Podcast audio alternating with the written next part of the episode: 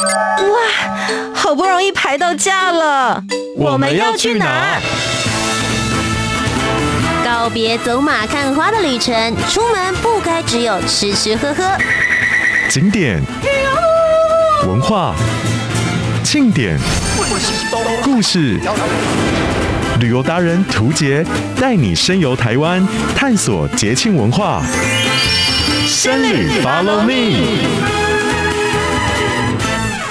你，今天你要去哪里？欢迎来到深旅 Follow Me，我是旅游达人涂杰，带你深游台湾，探索节庆文化。今天这一集呢，又要跟大家来聊一聊我个人最喜欢的宗教活动。如果我在一直 follow 我们的节目，就会晓得我在之前的时候去参加二零二一年去了迎王祭，然后一直有在 follow，比如说像是白沙屯妈祖进香相关的一些活动。今天为大家来邀请到的这一位呢，是一宫之主，欢迎我们的摇滚公主赖明伟。Hello，大家好，我是尤命赖明伟，A.K.A 摇滚公主。呀哈 Yeah！大家认。识赖明伟呢，应该都是在这个选秀节目上面，然后后来变成歌手。可是我要讲，就是我小的时候在看你比赛的时候。真的对你总决赛，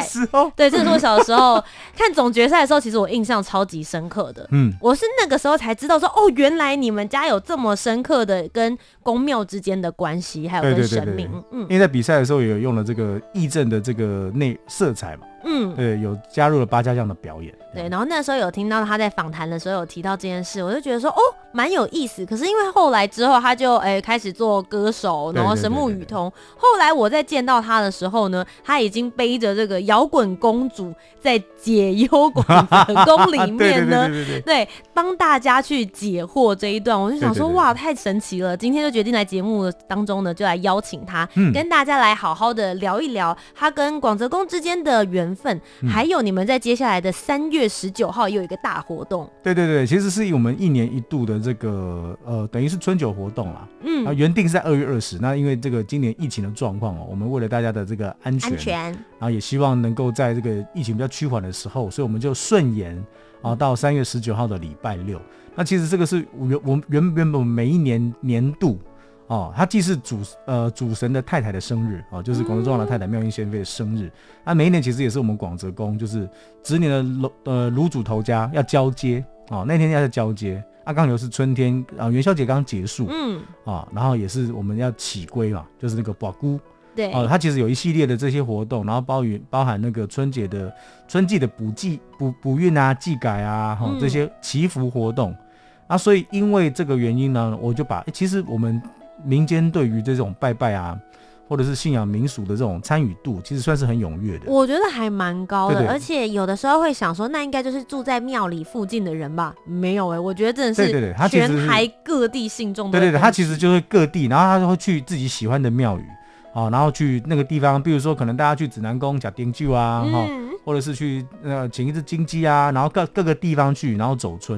春，哦，所以我们就在刚好在这个时节，呃，元宵节过后，哦，这个仙妃生日的时候，我们就用这个卤煮头加交接，哦，那加上本来就是公庙要宴客嘛，就是哎加豆加翁，哦，然后就大家来补运补财库，然后或者是来帮自己新年祈福的这个时候呢，我们就整合了，就除了民俗的这个需要之外。还有一些艺文活动，所以我们有这个摇滚春之祭啊，其实我们是有音乐季的。哎，这是不是就用到你自己原本的这个兴趣跟技能？对对对，所以我们也邀请那个独立乐团来演出，然后甚至还有歌唱比赛，妙口好声音。而且我们的歌唱比赛的这个标准跟那个评审资格有一点点不太一样。你们找谁来做评审？除了歌手的当评啊歌歌手评审或是电台 DJ 评审之外呢，神明也当评审。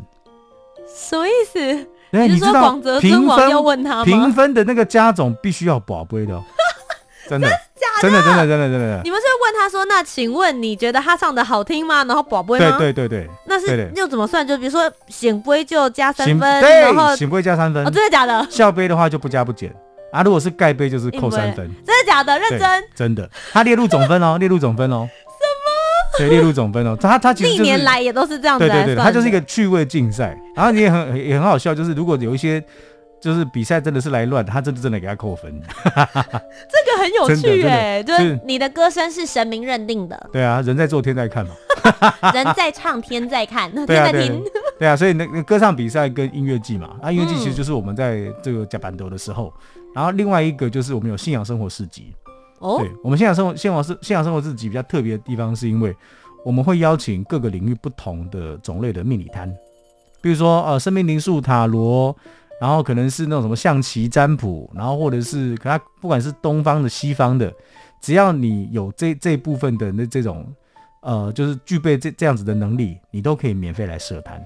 等一下，我觉得你们家很微妙哎、欸，嗯，因为其实通常公庙来说的话，就是大家如果有什么问题，你应该就是要问我们的广泽尊王。结果你再让下面人家塔罗牌也可以，西洋的也 OK，、嗯、然后在这边什么这个乌龟占卜也可以，对对对对对对。为什么会有这样子的想法？因为通常来的不都是因为你们的信众才对吗？哎、欸，其实我觉得应该是要用比较开阔的方式。因为其实本来就是海纳百川嘛，然后再来就是它就是人生活当中你会遇到或者有兴趣，你会去接触到，所以你可以自己选择，所以绝对没有说，哎，你一定要来拜什么神，或一定要什么，就是应该是大家可以自己选择来体验，对，就好像算命一条街，然后大家就可以有各种，对不对？就有各种流派啊，然后甚至还开还卖一些手手做文创的东西，所以它等于是那个信仰生活艺文市集，嗯，所以除了命理服务的部分。啊，它可能还有一些手做的啊，或者人工绘画啊，可能是卖饼干或者什么，然后美食摊位，嗯，哦，所以我们的信仰生活市集就是有一个这样子比较特别的玩法。哇，这个蛮有趣。这个是我刚刚一开始想的时候说一日市集，那我想说那不就跟在华山艺文中心啊，或者是我以为会是那种文创的，结果哎，其实是一个蛮有特色的算命一条街的一日限定。对对对，他就就就是每一年只有在这个时候，然后我们就邀请了各就是各种领域，啊，只要你有兴趣，不管插画家啊，或者是他可能自己有手做一些什么手工肥皂，嗯，然后就是你可以带来这边来做兜售，然后来这边让大家体验自己收，然后我们我们不收任何费用。所以很热闹哦，你们有吃的嘛？然后你们也有表演，有音乐季这样，然后旁边还有这个一条街可以算命，大家也可以来逛一逛。时间的话是从白天到晚上，是不是？对，我们从中午开始，从中午开始到晚上的九点。嗯、对，因为因为我们一大概一点开始就要进行歌唱比赛。对，然后傍晚的时候会是哎，大概刚好歌唱比赛结束，然后紧接着就比这么久哦，是还有分初赛决赛是不是？啊，我们这次就因为疫情的关系，我们就本来把初赛就取消，所以我们就变成一次性的趣味竞赛。哦，对，但是还是有奖金的，okay、还是有奖金，还是有奖金。所以大家如果有机会想要的话，还是可以来报名参加。对对对，而且是我们没有分年龄限制，就是说你从就是小朋友跟大人也要一起连。就是纳入，哦，就是混合在赛制的意思。OK，就是趣味竞赛，没有再分，就是大家有分什么量级的，就是全部一起来，好听就给你奖杯。对对对对对，就是你除了得到大家的评分之外，你最后还会得到神明的加持。是，所以就是在三月十九号的信仰生活节的部分，对对对，信仰生活节，大家可以来到我们大溪的凤山寺广泽宫，就有机会呢，可以一起来参加刚刚非常丰富的活动，从中午到晚上的时间。对，那其实我们讲了这么久，大家就会想说，哦，这个生活节听起来很有趣。我们先来到一下主办单位，你来这边总要先知道主办单位。我们今天坐在这边，究竟这个广泽宫有些什么样子的故事？他们拜的主神又是谁？有哪一些的信仰内容，也是可以来跟大家好好的分享的。对，广泽宫其实主神是广泽尊王哦，嗯、那可能北部比较少听到这样子这个神明的名字啊、哦。那因为他本身是泉州的原乡移民守护神哦，嗯、所以大部分是有泉州人所在的地方哦，或者对对，就会有它的存在。嗯那再来就是因为他的他的特色就是他是一个很年轻就成神的一个呃就年轻人。哦，他的在历史上的记载他是十六岁，对，十六岁很年轻，对对，所以所以十六岁就当神明，就等于是他他好像其实还有点稚嫩，他就稍微有他他就他就事业有成的感觉，嗯，然后再加上其实你看台湾当然闽南一带。他有所谓做十六岁的的这个风俗哈，就成年礼，他其实跟他有一点点的渊源关系，就是哎，刚好在十六岁可能是一个人生成成长的门槛是啊，然后作为一个呃，在这个在这个阶段成神的神明，然后也当成是这这个年龄层的守护神，嗯哼啊，然后再加上，因为他本身他其实是家庭神，也是夫妻神，嗯，他有太太，他有他有小孩，所以他其实是一个很庞大家庭神系的一个。哦，神仙神仙系统，嗯，哦，所以他的故事，然后包含他的一些，呃，就是祭祀习惯啊，其实有的时候也比较活泼，嗯，哦，像我们自己其实，呃，顺便也可以跟大家讲，其实拜拜哦，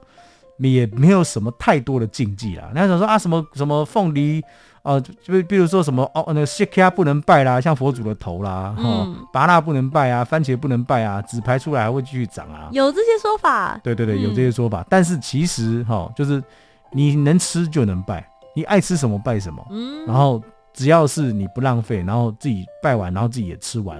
然后不浪费，而且重点是那是你自己喜欢的东西嘛。嗯。对，所以其实要。因时而就是就是要因地制宜，对，而且也要懂得变通，嗯哼，对，所以你看，我们其实，在广州中最常拜的是什么？披萨跟炸鸡。年轻人就是要吃炸鸡啊！十六岁就是要吃披萨跟炸鸡。年轻人就是要吃炸鸡，真的。而且因为他年轻嘛，然后所以其实是因为我们自己方便，对对，我们想吃，我们也拜咸酥鸡啊，什么都可以拜，就是你就拿你喜欢的，然后甚至我们会问他意见哦。我们就宝贝，哎、欸，今天有好几间 披萨哈披呃，然后几间，然后就给他选，然后就由他选中的，的的然后我们来帮他定量，真的。你们是 Uber E 了，你们是哎、e 欸，我们真的真的叫外送平台送来，对，然后外送平台看到我们说，哎、欸，你那叫那个为什么就直接拿去放神桌？哦，那神明要吃，神明要吃的。对，所以其实信仰生活嘛，你就把它当成你生活的一部分，它是你相处的一个长辈或是一个朋友，是。所以而且你拿去拜他，然后拜完也是你吃掉的啊，嗯。而且不浪费，就是所以其实，就是对于祭祀神明啊，其实有的时候没有太多的所谓的忌讳，嗯，对。然后因为以前的人大部分都是哦，因为年节啊，然后节日要拜拜，长辈都要准备很多啊，所以一定要准备先三生四果啦，然后准备很多菜啊什么的，是因为很多人要回来吃饭，嗯，大家以前是大家庭嘛，大家都要回来吃饭，嗯，所以要准备多一点，嗯。可是现在都是小家庭，甚至是可能就是可能一个家里面可能两三个人。那他可能还是有必须要拜拜或是祭祀祖先的习惯，那其实变通一下就好了。嗯，你也可以请祖先吃披萨。对，我这我们家自己是这样子拜的，就是说如果家里有煮饭，你就煮好饭菜请他们吃；啊，如果没有，你就方便就可以了。最重要是心意啊。我懂，那我要拜巧克力。可以，可以，可以，可以，直接放甜食上去。对，而且女神都爱吃甜食哦，所以刚好可以拜给夫人。对对对，而且很奇怪的是，就是呃，女生的神明呢，他们都不喜欢吃大口的东西。哦，他不要。你们真的会问？真的，你会问他说：“那你要……”然后他都喜欢吃小小小口小口的东西，这很奇怪。哇，这个很好玩。你这样讲起来说，就会觉得神明其实跟我们距离很近哎、欸。对啊对啊，然后包含他要穿衣服的颜色自己选。哦，你们是不是也是会定期，比如说每一年的时候帮他们换衣服吗？对，呃，嗯、我们自己是三年换一次，因为、嗯、因为神明的衣服通常都价。价价就价格不菲，嗯，所以我们都是其实三年换一次，因为它毕竟要熏啊，嗯，对，所以我们就是三年换一次，然后每三年就帮他做一下整理。那年底，比如说送神之后，我们要清屯嘛，那大家可能就会开始帮神像做擦拭啊，嗯，哦，内殿神房要做大扫除啊，哈，然后所以借由这个时候来帮他们打理门面，嗯，对啊，如果要换换换衣服或是换样式的话呢，我们就会让他自己选。哦、oh，OK，所以就还会跟我们讲说有这几种样式或这几种颜色，你会想对对对，然后包含指甲甲片什么颜色啊，然后手上拿的要什么颜色啊，就说其实你就把它当成是你的一个朋友，嗯，对，那你想要给他的东西，你让他自己来挑。哎，有时候会有意想不到的结果，这样。嗯，哎，我很好奇，因为你刚刚讲到他比较像是家庭神的感觉，所以可能就是广泽尊王，然后还有夫人以及他的小孩，就是他的小孩是十三太保，对，就是你去那个小琉球看到的银王的时候看到。哎，这件事情其实我可以聊一下，嗯，因为我那个时候其实有拍了一支影片，然后就是要介绍十三太保，我就在网络上面找了一些呃相关的内容跟素材，想说认识一下十三太保的信仰是从哪里来的，然后最主要是拜一些什么，然后就哇，这个东西写的好详细，我就很开心。然后往下看之后，最后他就挂号资料来源赖明伟，然后我就想说，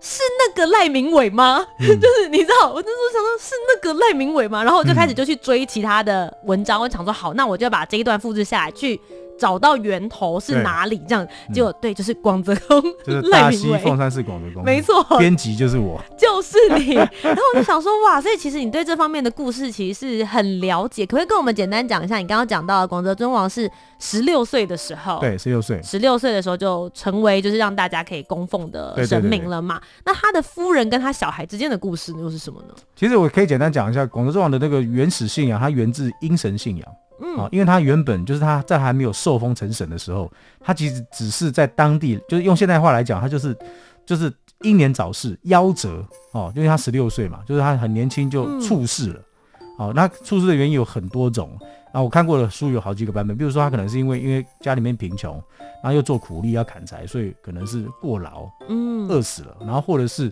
他可能是因为得道，然后在这个时间到的时候呢，然后作化成仙。好，那不管他的是结论是哪一种，那结论就是一个呃，在当地过往的孝顺的孝子。啊，因为受到大家的喜爱，那他在他过往之后，那有一些灵验的事情产生，嗯，啊，所以当当地人就说，哎、欸，这个这这个这个年轻人哦，他不是。他不是过世，他是肉身成佛，所以当然你不可以埋葬他，嗯，所以就要把他的那个肉身留下来，然后塑成金身。因为其实，在闽南，在那那个时代，就包含在可能就是后唐五代十国，然后甚至在宋朝那一代，就闽南这个地方有很多所谓肉身成神的例子。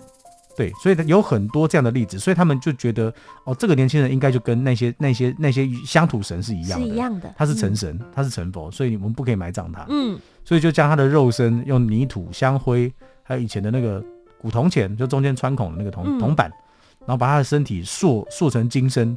再加安上金箔，所以他最早的称呼叫钱太保。哦，对，就是那个十三太保的太保。OK，所以太保的这个名称其实起源来自于广泽尊王，来自于他自己，对，身上都是钱。然后太保其实他其实是、嗯、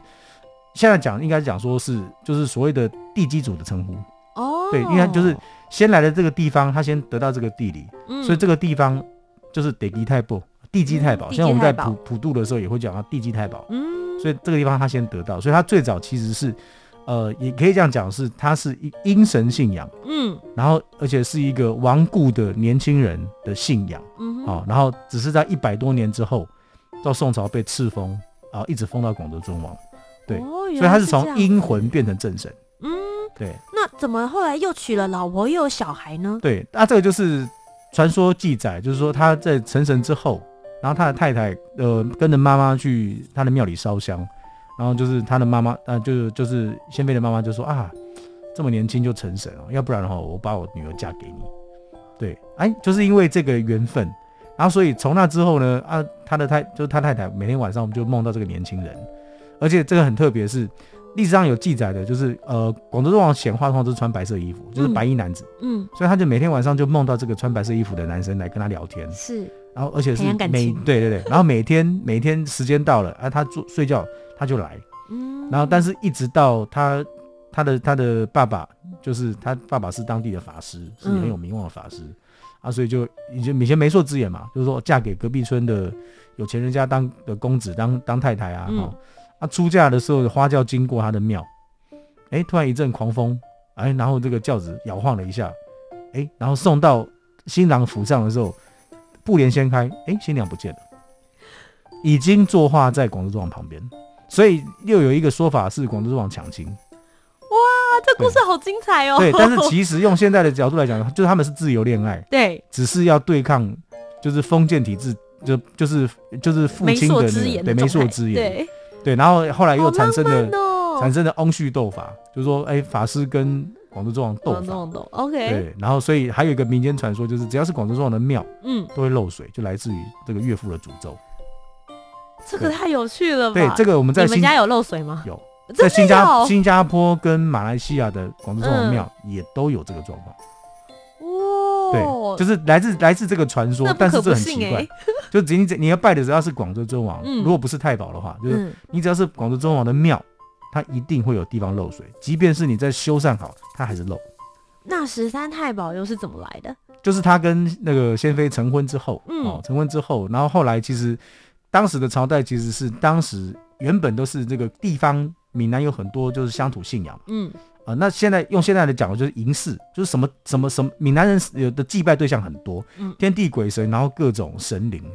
啊，那后来就是政府要接管，因为佛教开始兴盛了，那佛教它没有这么多神信仰，所以就变成是它有一点需要借着佛教信仰的保护伞，以免遇到打压，所以就。请了佛教的和尚来接管他的庙，以前叫郭山庙，然后后来佛教的和尚接管之后，更名叫凤山寺。啊，那住持和尚呢，晚上睡觉就听到在他们的那个神明的床底下有哇哇的哭声，对，然后起床去查看，发现哎，床底下有红土，然后一连几天，然后总共有十三堆，然后就梦到那个就是仙妃入梦说，这是我跟圣王的小孩。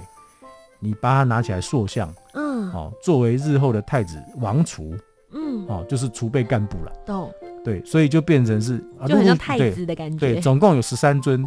然后十三尊呢，分别是在十三个社区。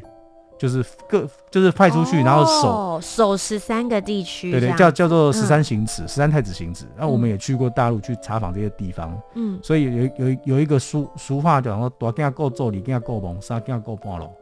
就是大儿子顾的就是他的故乡，嗯，然后二儿子顾的是阿公阿妈的坟，因为圣王的父母亲的坟还在，哦，对，然后其他的小孩十三十一个十一个儿子都刚好在凤山市周边的十一个社。嗯哼，所以分开镇守，就变成是他们是三，就是他们他们家两代其实就镇守那个地方。哇，好有趣哦！我觉得那个红土的部分，就是、啊、最喜欢听这种故事了。觉得对对对，所以你会注意看民间那个广德尊王的塑像，因为他十六岁嘛，大概就是少年，嗯、还有点。对，我有发现，就是他不像一般大家可能看到的其他神明，可能 maybe 王爷或者什么的，就是那种胡须啊很长啊对对对对这样子模式。但如果是太保的话，因为儿子、嗯、他比王广德尊王更年轻，所以通常都会脸会比较胖婆，哦、就是一拿一一拿一这样子，所以他是年纪比较小。所以你看那个信山寺的十三太保，就是、嗯、他就是小孩，嗯，他就是小孩来扮演。哎、欸，想要问一下，通常呃，因为每一个神明都有他们比较呃，应该说是比较擅长的范围嘛，就是大家通常有些什么样的事情的时候才会去求他。通常广德尊王的话，大家都是求哪一类的事会比较多？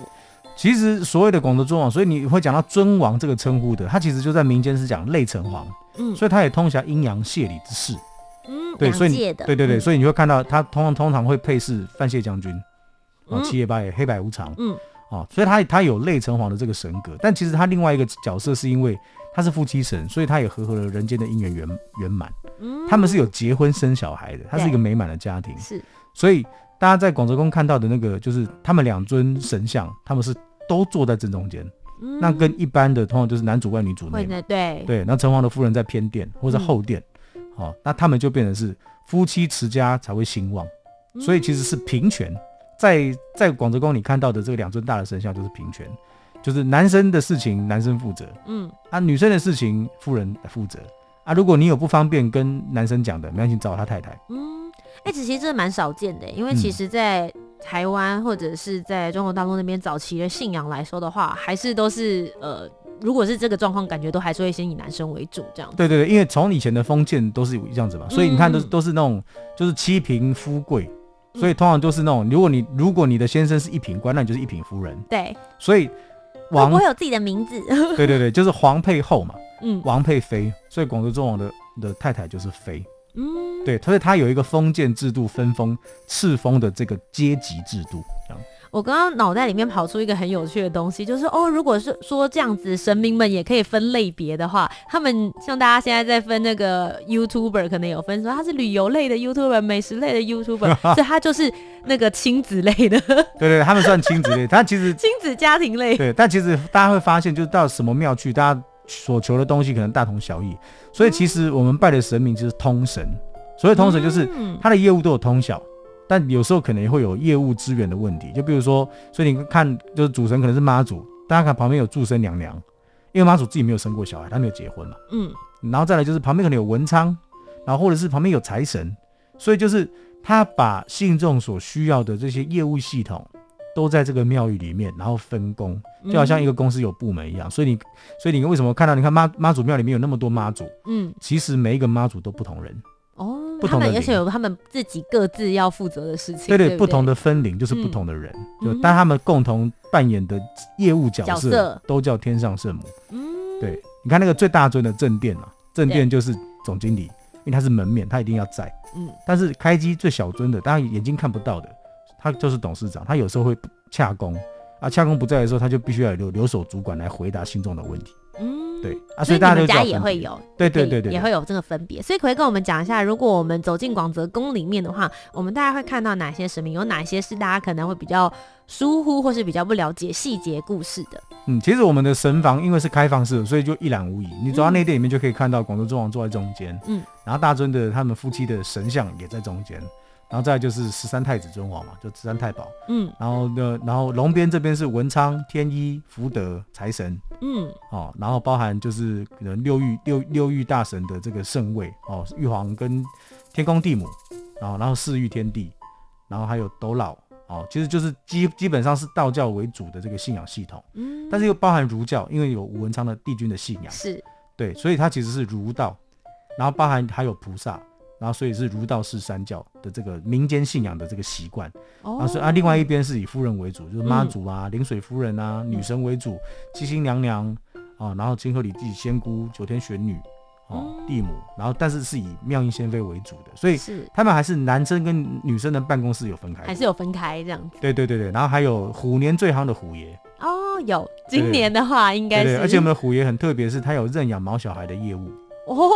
还有协寻。你说他认养毛小孩？你看以前那个庙里面就是新生儿啊，就是可能就攀油漆嘛，嗯、就给神明修 K 这样。嗯，对，对会。那所以毛小孩其实现在也是我们家庭里面的家人一份子，嗯，那他们的健康就跟我们的人息息相关嘛。所以遇到这种就是可能生病正在治疗的，或者是他可能比较比较皮的，哦，也可以来请虎爷来收编，保佑他平安哦，甚至可以进行宠物沟通哦。哇，可以进行宠物沟通？对，那它翻译的方式是怎么样？比如说就是你你把你想要告告诉他的来请虎爷跟他讲，然后让虎爷去沟跟他沟通，而且品性会改变。这个是我们有遇到实测，真的有发生过的。有遇到过什么样子？我这个好好奇哦。就是我们有个我们有一个信众，他是家里面养八只大狗，嗯哼，但他是陆陆续续收养啊，所以新的狗来，那旧的狗就会，当然就会有地域性嘛，被抢了，然后会会咬，然后甚至会欺负，然后甚至会，呃，就是有一些行为会失常，比如说会吼叫啊什么的，那他就。来请虎爷帮忙，比如说可不可以帮我跟他们沟通，而且每一只都沟通不同的事情哦。比如说，哎，这只要沟通，叫他不要那么胆小，要出来玩。然后另外一只说不要一直欺负他，然后什么，就是每一只问题不一样啊。然后讲完之后，当然还是要问虎爷的意见嘛。是，然后就哎，可不可以？可以，三个圣杯。嗯哼。好，然后于是呢，他就在隔天的某一个时间，然后本来那八只狗在客厅，嗯，在吵架，然后突然之间他们就看向阳台某一个地方，很安静。然后在那之后，他们的状态就改变了。所以虎爷刚刚来了，嗯，然后他就回来，宝贝说：“是不是你有去有？”嗯，所以我们才知道说，哦，原来虎爷可以进行宠物沟通。对，我从来没有听过这个耶。对，而且我们可以用鸡蛋来帮毛小孩修家这一盖。鸡蛋？对对对，鸡蛋、嗯、用虎虎爷拜鸡蛋嘛，然后我们就用鸡蛋，嗯、因为鸡蛋它带壳，所以我们就是用生鸡蛋来帮，就毛小孩，甚至帮小朋友也可以。就修肝哦，修肝或者是技改，然后把这个蛋代替它作为替身嘛，嗯，然后煮熟之后把壳剥掉，代表脱胎换骨，把晦气剥掉，然后你再把这个满满的蛋白质，然后可以分食给他们。哦，我觉得信仰这件事情就是这样，跟你你了解了它里面的含义之后，对，然后去解释的每一个动作，它都是有意义的。对，因为现在毛小孩其实也也变成是很多人的家庭里面都有的一个。重要的家人嘛，他其实是小孩，对，那他们的健康，那当然就跟事主的这个生活也息息相关了，所以他也多了一个寄托，嗯、因为信呃信仰来自生活的寄托啦。嗯、你当你有需要的时候，你会有对应的业务可以去寻求窗口，嗯，或是寻求解答。其实，所以我觉得民间信仰可爱的地方就在这里，就是说每一件事情你都有一个出口，但重点就是你自己也要务实去求证，嗯，然后也许他才能够帮到你。是，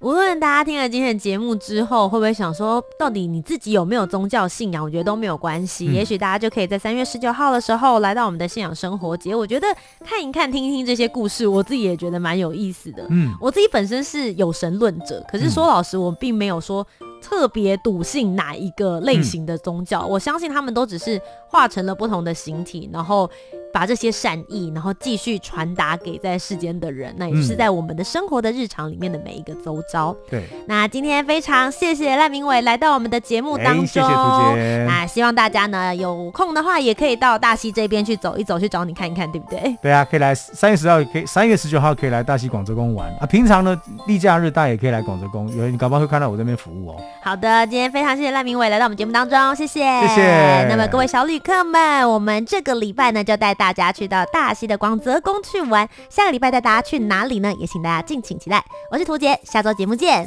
拜拜。